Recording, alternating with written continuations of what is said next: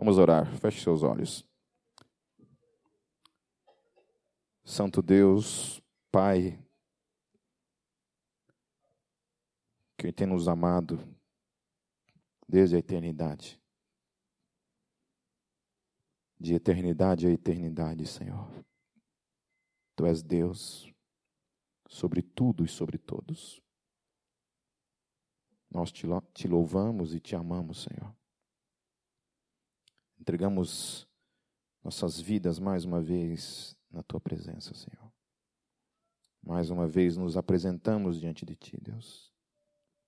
Mais uma vez, Senhor, queremos clamar pela tua palavra em nossas vidas.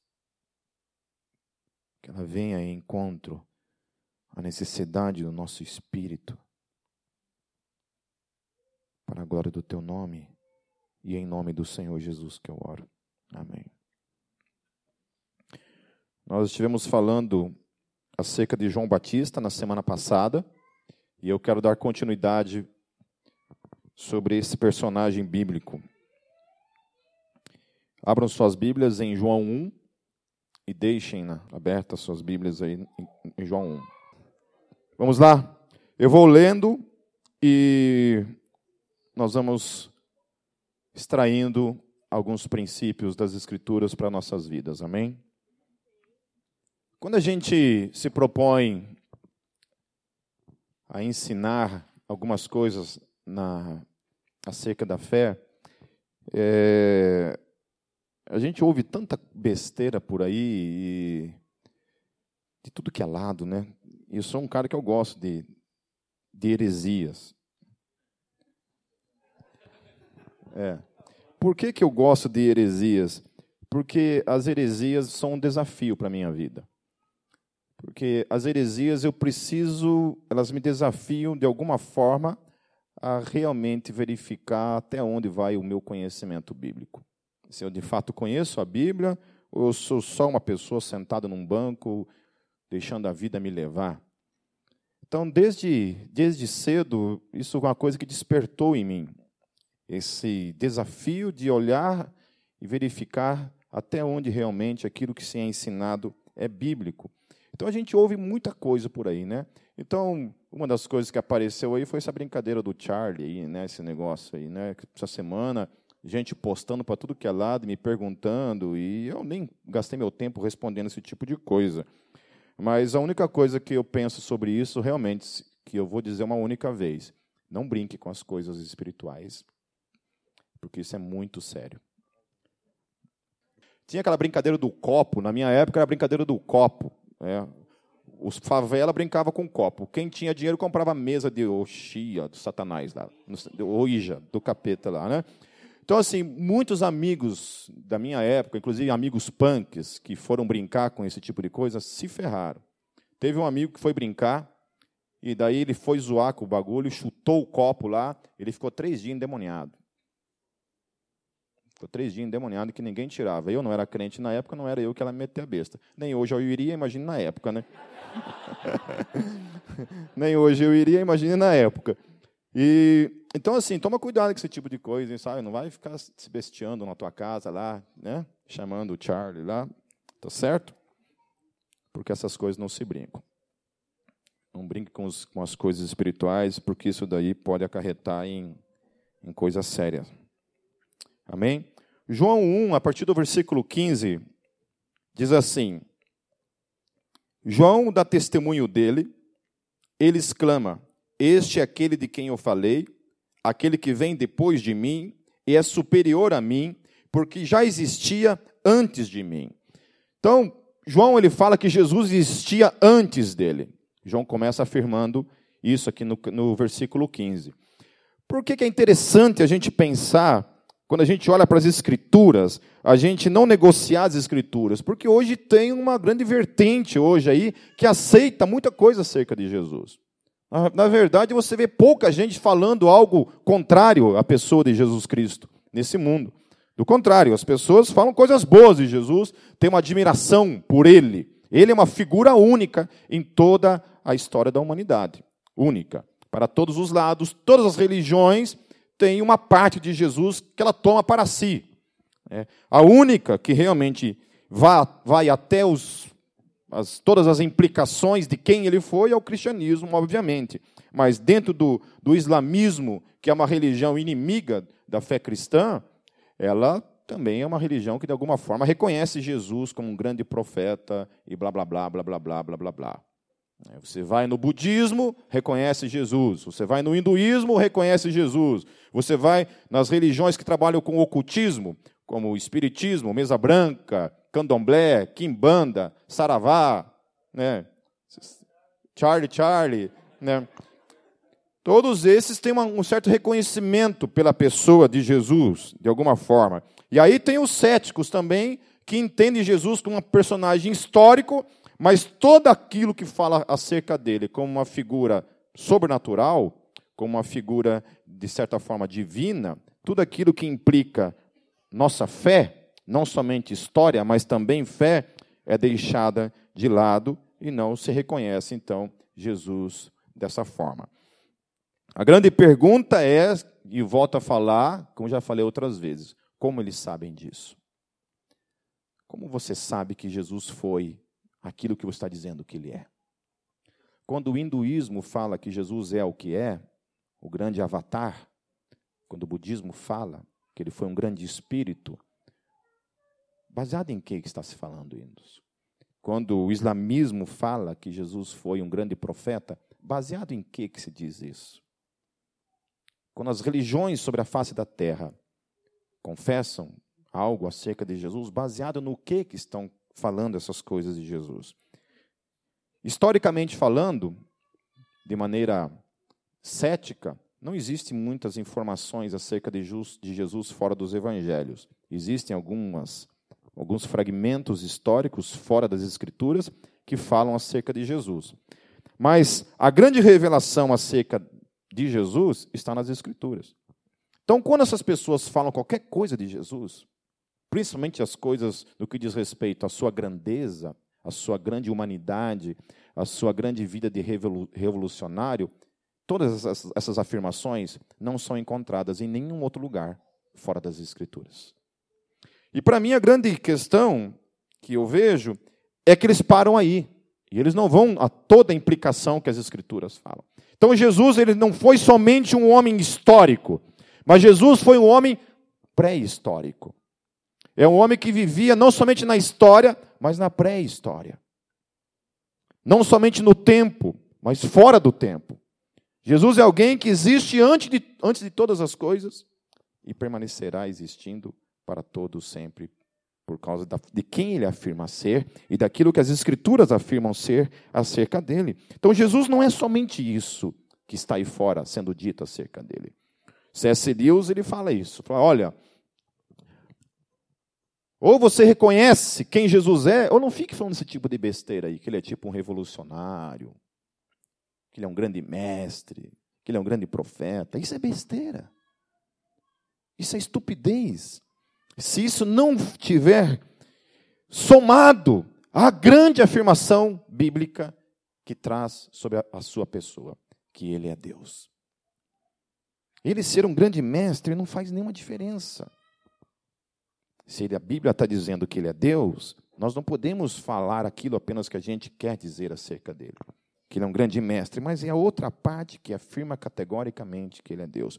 Então, o que divide a fé cristã de todas as demais afirmações que estão aí acerca de Jesus consiste nisso: que a fé cristã é a única religião sobre a face da terra que afirma que Jesus é Deus. Nenhuma outra religião afirma. Afirma que ele é divino.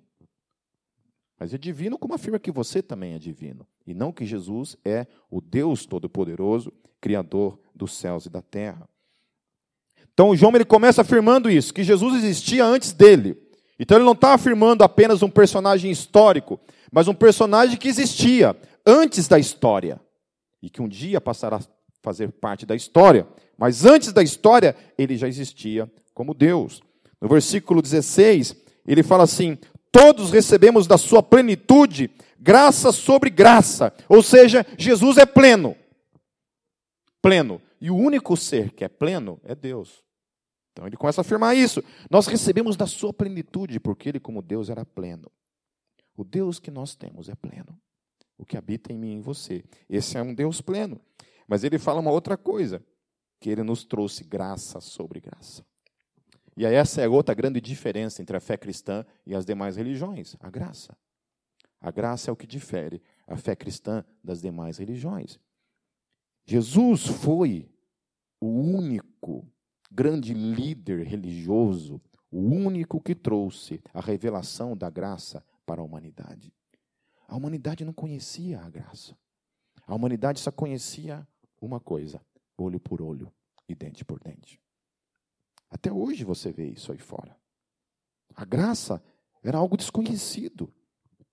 Você dar a sua outra face, você perdoar, você amar alguém que não merece ser amado, isso é a mensagem do, do cristianismo, trazida pelo Senhor Jesus. No versículo 17, ele continua dizendo assim: Pois a lei foi dada por intermédio de Moisés, a graça e a verdade vieram por intermédio de Jesus Cristo, aleluia! Não havia graça antes dele, só passou a existir graça depois dele, de forma revelada. Havia uma graça ocultada, uma graça que estava em Deus para com todos os seres humanos, mas que só foi revelada exatamente quando Jesus esteve nesse mundo. Quando Jesus esteve aqui, a graça foi revelada. Então Jesus ele trouxe a graça. E uma coisa que ele fala aqui também é que Moisés trouxe a lei. Então a lei também foi uma coisa revelada. Eu não concordo muito com essa história que alguns teólogos defendem, e um deles é o William Lane Craig, de que existe uma moral natural. Eu não acredito nisso, que existe uma moral natural. Eu acredito que existe uma moral revelada. As duas morais que nós temos nas Escrituras, elas são revelação. Porque, naturalmente falando, o ser humano não tem essa capacidade de se autogerenciar. O ser humano ele cria leis, mas essas leis eu creio que todas elas são revelação. Seja qual for a cultura que você for, existe uma lei. Algo que está lá, que coloca limites para o ser humano. Mas Deus está falando de uma lei específica, a lei de Moisés que coloca delimitação para o ser humano, que condena o ser humano, porque é interessante, né? porque essa lei dada por Deus, ela traz dois aspectos. A primeira é que ela traz a revelação do caráter de Deus e impõe limites sobre a humanidade. Fala assim, olha, vocês não podem fazer isso daqui. Fora de questão. Se vocês fizerem qualquer coisa nesse aspecto, vocês serão condenados. Então, se vocês obedecerem isso daqui, vocês terão vida. Mas a grande verdade é que, na prática, a humanidade falhou diante da lei. A humanidade não conseguiu cumprir a lei, obedecer a lei, e a lei serviu ao grande propósito de Deus, que era condenar a humanidade. Quer dizer para a humanidade: vocês são falidos. Quando Deus coloca na mão de Adão aquela escolha, e Adão opta pelo pecado, esse é o resultado de quem somos. Todos nós, se estivéssemos lá no Éden, teríamos feito a mesma escolha: o pecado. Todos nós. Você quer ver depois que você vem para Cristo. Né? Você vem para Cristo, você está em Cristo, você recebe o Espírito Santo, você recebe esse poder de dizer não para o pecado, mas não consegue dizer, mesmo estando na condição de estar em Cristo. Adão ele peca, vem a lei, condena o homem por causa do pecado. Todos nós estamos condenados por causa do pecado. Aí João ele fala que a graça e a verdade vêm por meio do intermédio de Jesus Cristo. Aleluia. O que, que o Evangelho está dizendo para mim e para você? Que fora da fé cristã não existe graça. Todos que estão fora de Cristo estão condenados. Não tem como eu usurpar as Escrituras, distorcê-la, para apresentar um Evangelho ecumênico, que diz amém para as outras religiões sobre a face da terra. Gente, uma coisa é eu amar o ser humano, a outra coisa é eu dizer amém para a mentira. Fora da fé cristã não existe graça. Toda lei que está fora da fé cristã é regida pela mesma lei de Moisés. Só existe uma forma de você ser salvo fora da fé cristã. Isso você vai em qualquer religião. O que é necessário para você ser salvo fora da religião cristã? Que, que você tem que fazer? Fazer um esforçozinho, fazer coisas boas, obedecer regras. Tem um livro de regras onde que se você obedecer aquilo, por meio daquilo você será salvo. Só tem um problema, que todo ser humano está condenado já, desde Moisés por causa da lei. E aí a graça ela se revela. E Jesus aqui é, é, é dito como, além da graça, a verdade. Aleluia. A verdade. É a verdade.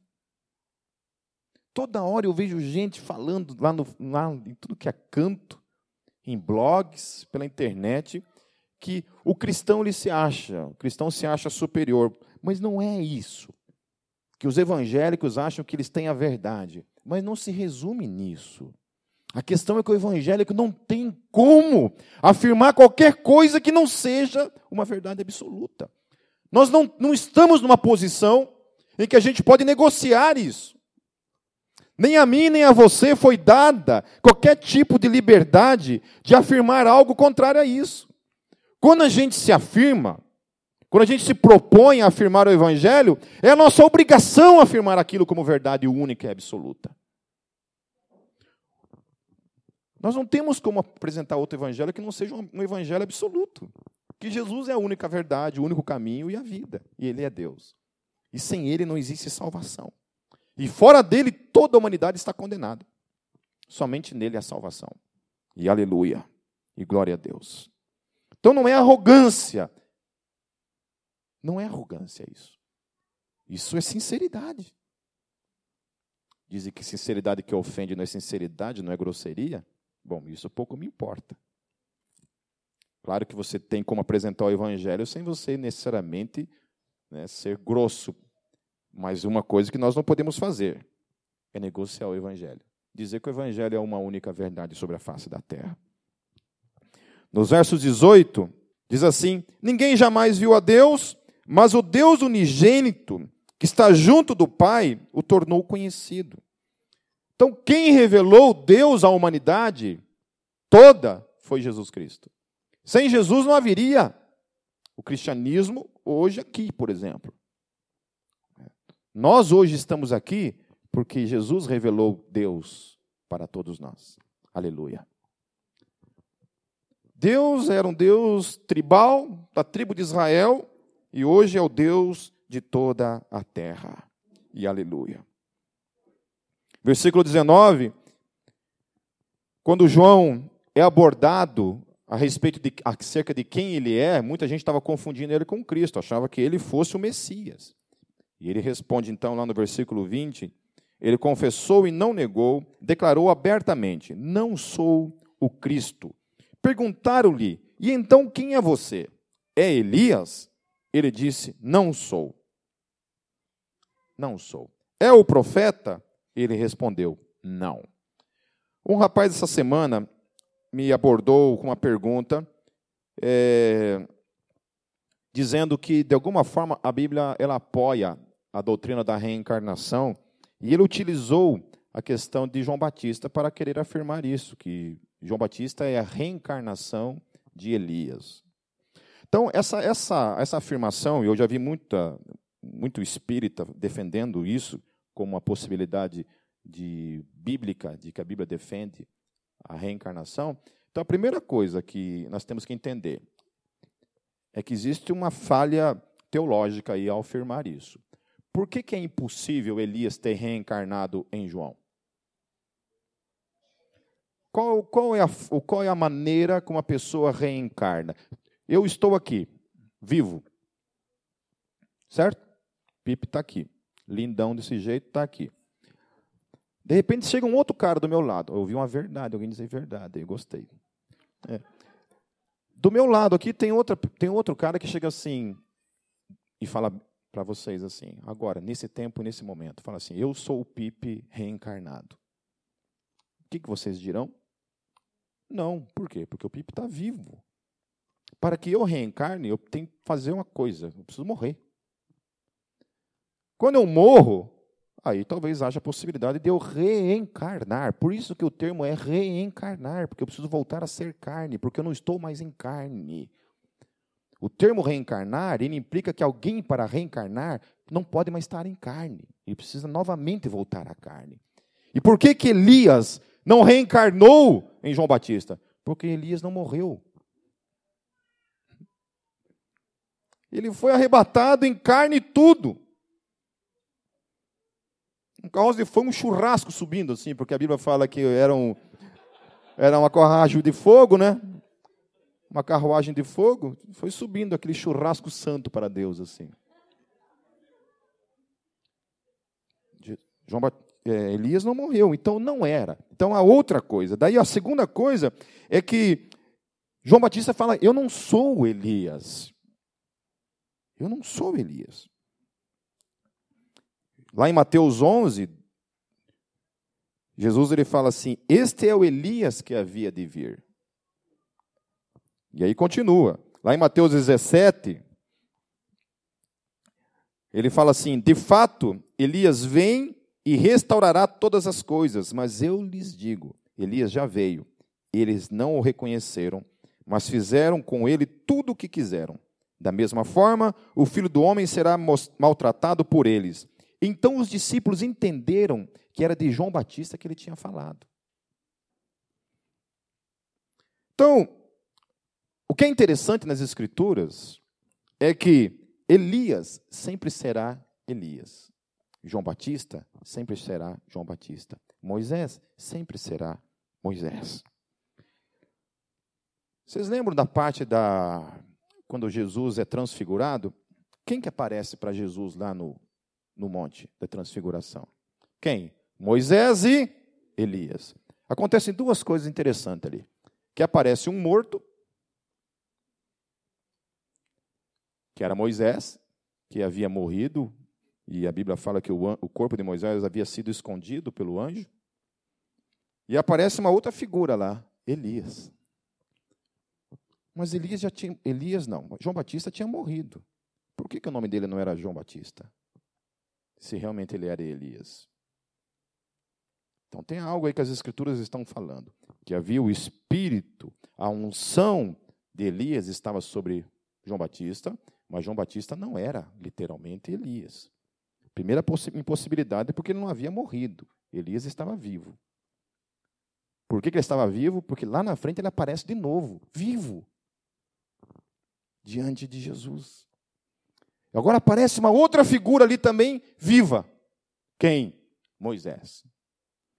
E Deus chama o nome deles de Elias e Moisés. É uma outra questão contrária a toda a doutrina da reencarnação. Porque é impossível que eu me chamei Volmir em 40 reencarnações. É uma maldição dos infernos se isso aconteceu. Não pode, é impossível isso ter acontecido, Deus ter sido tão sacana comigo.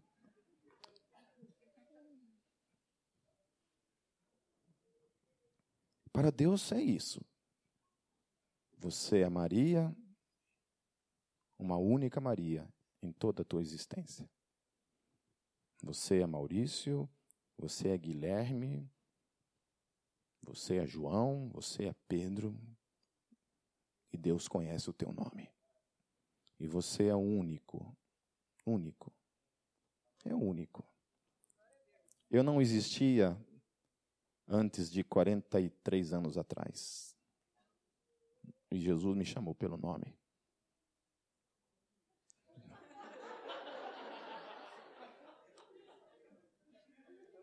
Ele é soberano, então o que, que eu vou brigar com ele? Não tem como, né? Me submeto à sua soberania, gostando ou não gostando. Agora, o significado do meu nome mata pau, então eu gosto do significado. Volmir significa.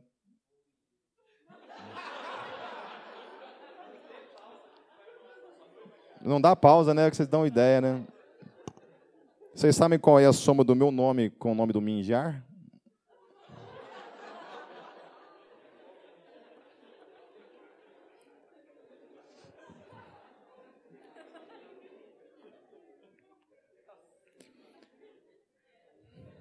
É. O meu nome significa o eleito. Eu fui predestinado para ser predestinado, não tem jeito. O eleito, o predestinado, literalmente significa isso. Então não tive escapatória. Depois entendi por que Deus teve tão mau gosto no, gosto no nome, mas tudo bem.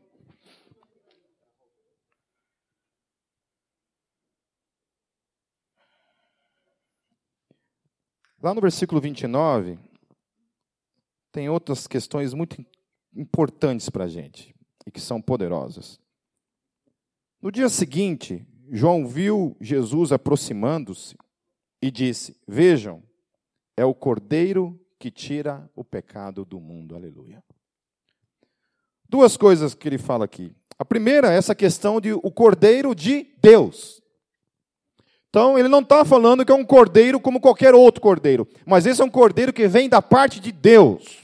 Não é um bicho, não é uma coisa criada pelo ser humano, não é um produto humano, não é alguma coisa que o homem cria para, para se autopromover, para se justificar, para acabar com o seu pecado, mas é uma provisão da parte de Deus. É Deus quem provê esse cordeiro. E cordeiro tem tudo a ver com alguma uma historinha interessante que a gente, que a gente conhece lá de Abraão. Quando Abraão está lá, Deus fala para Abraão: Abraão, você, eu quero que você me, me me ofereça o teu filho como holocausto. Você vai lá, teu único filho, um filho da promessa. Abraão era velho já, tinha recebido seu filho por meio de um milagre. E Deus fala: vai lá, e oferece Isaac. E ele vai, sobe, e a hora que ele vai sacrificar o filho dele, o anjo aparece e Deus providencia um cordeiro. Deus providencia um outro cordeiro para morrer no lugar de Isaac. E aí a mesma história continua. É Ele quem tira o pecado do mundo, o texto diz. Então, esse cordeiro é o único cordeiro que, que possibilita realmente tirar o pecado do mundo. Porque olha só o que as Escrituras dizem lá em Hebreus 10, 4, 11, 12 e 14. Diz assim: ó, acerca daqueles cordeiros que os judeus ofereciam todo ano. Milhares e milhares de animais eram sacrificados por causa do povo, porque havia possibilidade desses cordeiros cobrirem o pecado de Israel. Hebreus ele fala assim, ó, pois é impossível que o sangue de touros e bodes tire pecados. Dia após dia, todo sacerdote apresenta-se e exerce os seus deveres religiosos, repetidamente oferece os mesmos sacrifícios que nunca podem remover os pecados.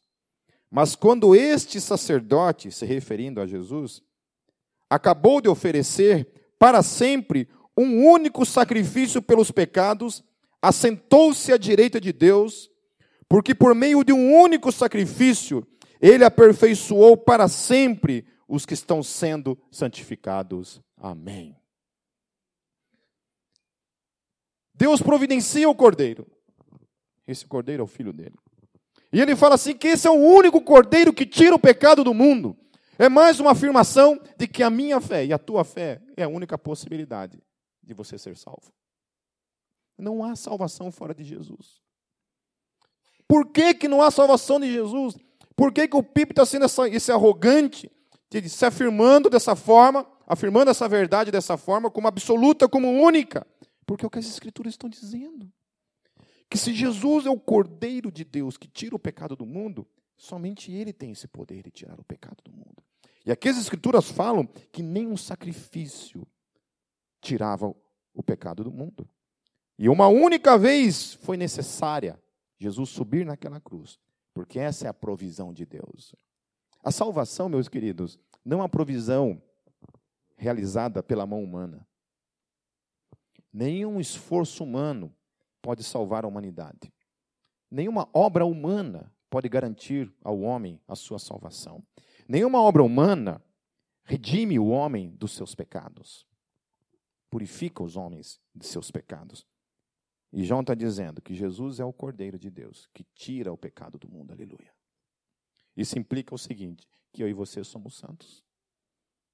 Que todos os nossos pecados estavam sobre ele naquele dia. E por isso que hoje eu sou uma, uma pessoa perdoada, e você também. Redimida por aquele que entrou na sua vida e tirou o pecado da sua vida. Para, para Deus, hoje você é santo. Mesmo sendo essa porcaria que erra todo dia, que falha todo dia, mas Deus olha você já, lá na frente. O homem redimido, comprado, que um dia estará na sua presença para sempre. Aleluia. Então eu não posso negociar isso. Eu não posso pegar isso daqui e simplesmente dizer que a pessoa vai reencarnando, ou a pessoa precisa pagar penitências, ou a pessoa precisa fazer boas coisas para de alguma forma ela ser salva, porque as Escrituras não me permitem isso. As Escrituras afirmam categoricamente que o único cordeiro que vem de Deus, e é esse único cordeiro que tira o pecado do mundo.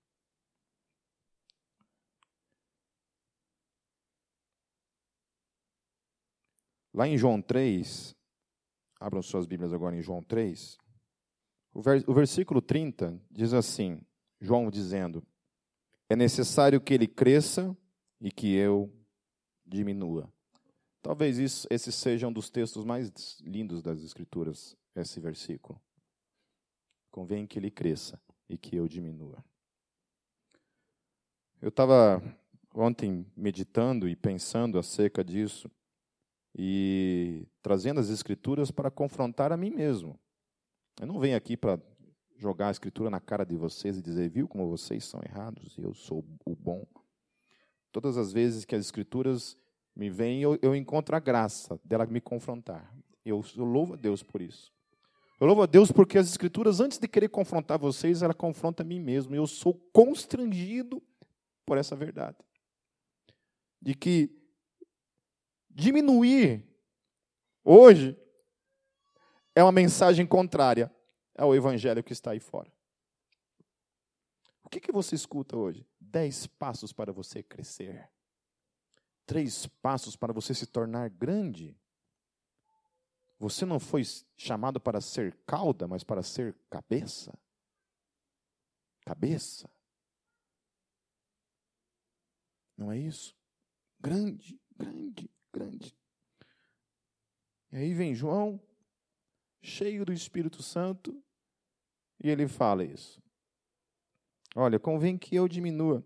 E eu estava pensando sobre isso, eu falei assim, quanto tempo que eu não oro e falo para Deus assim, Deus, talvez está chegando um tempo de eu diminuir, eu quero diminuir, eu quero, sabe, eu quero que o Senhor cresça e eu diminua. Me ajuda a diminuir. Me ajuda, Senhor, a não ser uma pessoa tão egoísta. Então a gente começa a refletir, a gente começa a pensar nas nossas atitudes no dia a dia a minha atitude dentro de casa, a minha atitude fora de casa. Né? Onde essas coisas refletem em mim um egoísmo da minha parte. Todas as coisas que envolvem a minha vida, o quão egoísta, o quão egoísta eu sou na minha vida diária. E o quanto eu preciso diminuir na minha vida. Em nome de Jesus. As minhas vontades, os meus gostos, eu, eu, eu, eu, e eu, e eu, e eu, e eu. Precisa ser crucificado na cruz, diminuir, morrer. E é interessante que João ele diminuiu tanto, foi diminuindo, foi diminuindo, foi diminuindo. Ele é preso e ele é decapitado. Daí eu fico pensando assim: eu não quero morrer. E se às vezes, para que eu diminua de fato, Deus precisa me matar? Se a forma de Deus me livrar de mim mesmo é me matando.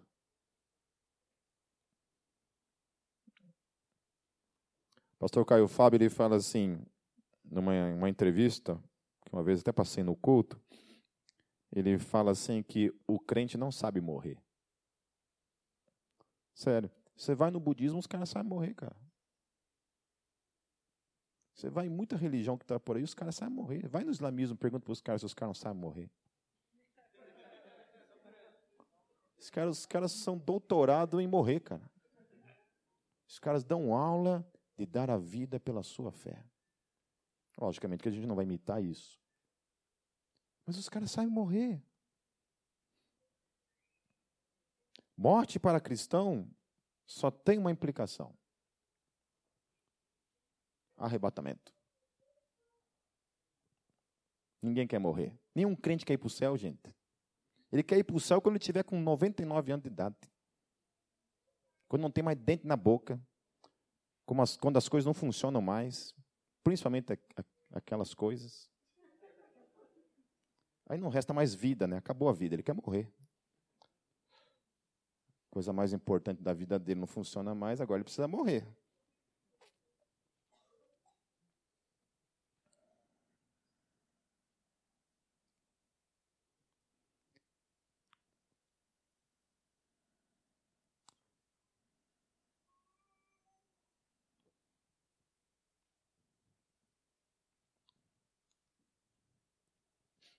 Versículos 35 em diante, João ele fala assim: O Pai ama o Filho e entregou tudo em suas mãos. Aleluia. Quem crê no Filho, quem crê no Filho, quem crê no Filho, repete comigo: quem crê no Filho. Amém. É isso. É quem crê no Filho. Eu estava ontem conversando com um grupo de amigos em Cristo e irmãos em Cristo e eu falei isso. Falei, eu não conheço ninguém, absolutamente ninguém, nesses meus vinte e poucos anos já de caminhada de fé, eu não conheço um, ninguém que saiu da fé e está melhor do que estava antes. Ninguém. Não conheço um que se deu melhor depois que largou Jesus. Não conheço um que está melhor depois que largou a sua comunhão com a igreja. Depois que parou de orar, depois que parou de ler a Bíblia, depois que parou de estar em comunhão, de receber exortação, de receber uma oração, de receber um abraço, de caminhar com a pessoa em Cristo. Não conheço absolutamente ninguém que está melhor. Do contrário, sua vida está 40 vezes pior do que antes porque agora carrega o maior peso de todos, que é a vida de conhecer o Evangelho, de estar longe do Evangelho. Quantas vezes eu fui tentado a sair fora, pular fora? Quer ser uma coisa? Vou pular fora disso. Ou viver minha vida. De olhar para meus amigos desviados assim, falei, cara, os caras voltaram tudo para as drogas tão pior do que estavam antes. O casamento dos caras acabou. Os filhos estão largados. Daí, opa, tem alguma coisa errada aí. Acho que não é muito bom. Acho que a experiência lá fora tem dito que não, que não é por aí. João Batista, então, é esse homem que entrega a sua vida para Cristo. E tem uma coisa aqui que, para mim, para encerrar essa noite, Lá no versículo 31 do capítulo, do capítulo 1, só para voltar lá rapidamente, que eu esqueci, acabei pulando essa parte.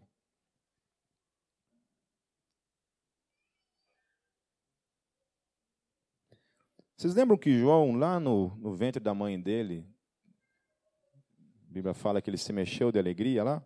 Lembram? João era primo de Jesus, certo? Então, teoricamente, eles conheciam Jesus. Ele sabia do seu chamado pessoal como profeta, como o Elias que viria antes de anunciar o Messias, e ele sabia que Jesus também tinha um chamado. Isabel, quando recebe Maria, Isabel, olha, quando você me saudou, o bebê que estava na minha, no meu ventre se mexeu. E eu não sou digna de receber a mãe do meu Senhor. Então todos sabiam quem Jesus era. Mas olha que interessante que ele fala. Lá no versículo, versículo 31. Ele fala assim: Eu mesmo não o conhecia. Mas por isso é que vim batizando com água, para que ele viesse a ser revelado a Israel. Então, assim, conhecer esse Jesus que está aí fora, saber acerca de Jesus, quem ele é, das coisas que ele fez, da sua missão, está muito parecido com esse, esse aspecto de João Batista aqui. E pode ter muito a ver comigo e com você dentro da igreja. Pode ter muito a ver com estar aqui. E Jesus nunca se tornou uma revelação no meu coração e no meu espírito. Talvez eu sei tudo sobre Jesus, teologicamente falando, mas eu nunca tive um encontro pessoal e genuíno aqui dentro. Jesus nunca foi uma revelação da parte do Espírito, porque ele fala assim ó, no versículo 32. Então João deu o seguinte testemunho: Eu vi o Espírito descer do céu como pomba e permanecer sobre ele. Eu não o teria reconhecido se aquele que me enviou para batizar com água não me tivesse dito: aquele sobre quem você vira o Espírito descer e permanecer, esse é o que batiza com o Espírito Santo. Aleluia. Sabe, a gente precisa entender na nossa vida algumas coisas, e uma delas é que eu e você precisamos ter uma experiência genuína com Cristo, porque sem ninguém, ninguém resiste. Olha o que acontece depois, no final da vida de João. João está preso, para encerrar, no capítulo 3, a partir do versículo 2. João é preso, daí ele diz assim: ó, João, ao ouvir na prisão o que Cristo estava fazendo, enviou os seus discípulos para lhe perguntarem: És tu aquele que haveria de vir ou devemos esperar algum outro? Como assim, João? Como assim? Você conhece gente que está 10 anos dentro da igreja e ainda não tem certeza de nada? Não sabe de nada. O tempo todo eu lido com isso no meu dia a dia. Eu, sinceramente, eu tenho sobre mim um, grande, uma grande frustração que as pessoas não entenderem nada do que eu digo, às vezes. Eu falo, devo ter um problema na minha língua. Eu devo falar um, algo diferente lá que as pessoas não me entendem. Porque volta e meia as pessoas me perguntam coisas. Eu falei, o que você está me perguntando, cara? O que, que você está me perguntando? Que igreja que você tem ido nos domingos, cara? Quando uma pessoa diz para mim que vai no encontro da Neuza Etioca, e a Neuza Etioca diz para ela assim: Você sabia que Deus não olha as placas das igrejas? Deus olha as pessoas? Você precisa lá para saber disso, minha querida? Quando a Neuza Etioca fala assim, você sabia que o Espírito Santo não habita nas paredes, habita nas pessoas? Eu falo, não, devo ter algum problema em mim. Não pode, eu devo falar grego. Eu devo falar grego. Alguma coisa está errada nas minhas palavras. Então é possível, é possível que eu seja esse cara perdido. Que entendi tudo e ao mesmo tempo não entendi nada. Absolutamente nada. João está perdidão.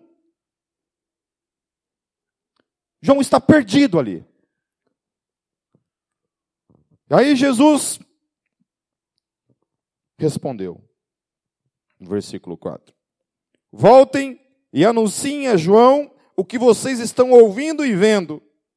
Os cegos veem, os mancos andam, os leprosos são purificados, os surdos ouvem, os mortos são ressuscitados e as boas novas são pregadas aos pobres. O que, que Jesus está falando aqui? De uma fé que não se resume em alguma coisa que está aqui dentro apenas, mas de uma fé que se resume em praticidade no dia a dia. Você sabe quando eu reconheço Jesus como Senhor e Salvador da minha vida? É quando a minha vida se demonstra realmente uma vida de mudança e transformação. Sabe eu me pergunto até quando nós vamos ser uma geração de pessoas que não sabe nada. Eu fui um jovem de 18 anos, me converti à fé cristã, vivi perdido a vida inteira, movimento punk, tentando encher a minha vida de, de algum propósito na minha vida. Aí aquele bando de punk lá falava um monte de coisa, lá um monte de música contra as drogas, um monte de música pela paz. E aí os caras, eu saía nos encontros, saía na rua, a gente se quebrava todo dia saindo na porrada com alguém. 99,9% dos meus amigos usavam drogas, eu era o único idiota que não usava, porque eu levava aquilo a sério. Aí, eu, às, vezes, eu estou em casa ouvindo uns, uns vinis antigos lá, de, de, bandas de punk brasileira, e um monte de banda falando mal das drogas, assim. Aí veio uma, uma banda idiota tocar esses tempos aqui dentro, que tem uma música chamada é, Drogas, Cocaína, sei lá qual é a porcaria da música da droga, que fala contra as drogas. Eu vi o clipe dos caras para conhecer, ah, vou ver que banda que é essa, vou ver a música, odiei a música, chama porcaria, mas a letra achei interessante, então, que letra interessante, fala contra as drogas. Deus, os caras vieram, vieram cheirar cocaína aqui dentro do, do, do camarim.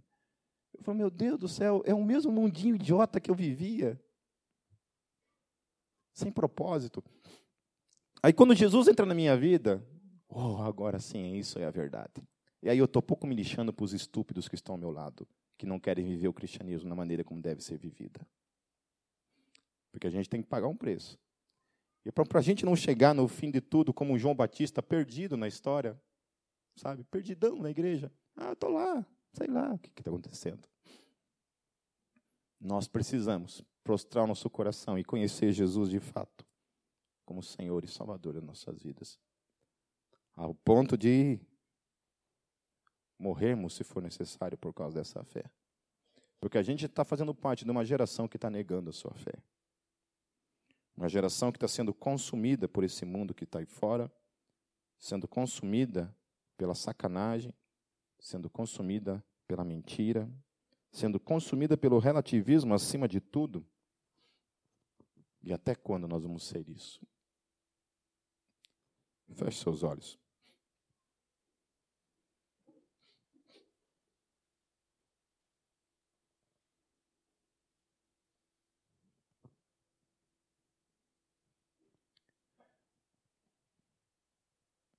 Senhor, eu tenho caminhado contigo, Senhor, já há muito tempo, Senhor. Eu sei que tem muita gente aqui também, Senhor, que tem caminhado já há muitos anos contigo. Alguns estão começando agora essa caminhada, Senhor.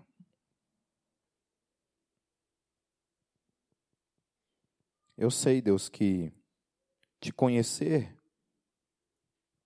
é uma revelação que vem do teu espírito. Se o Senhor não se revelar, nós jamais poderemos compreender e entender as Escrituras, a tua palavra, a salvação.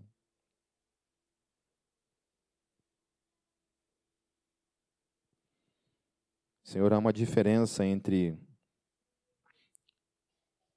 nós sermos quem somos, Deus, pecadores, falhos, Nenhum de nós, Deus, está fora disso.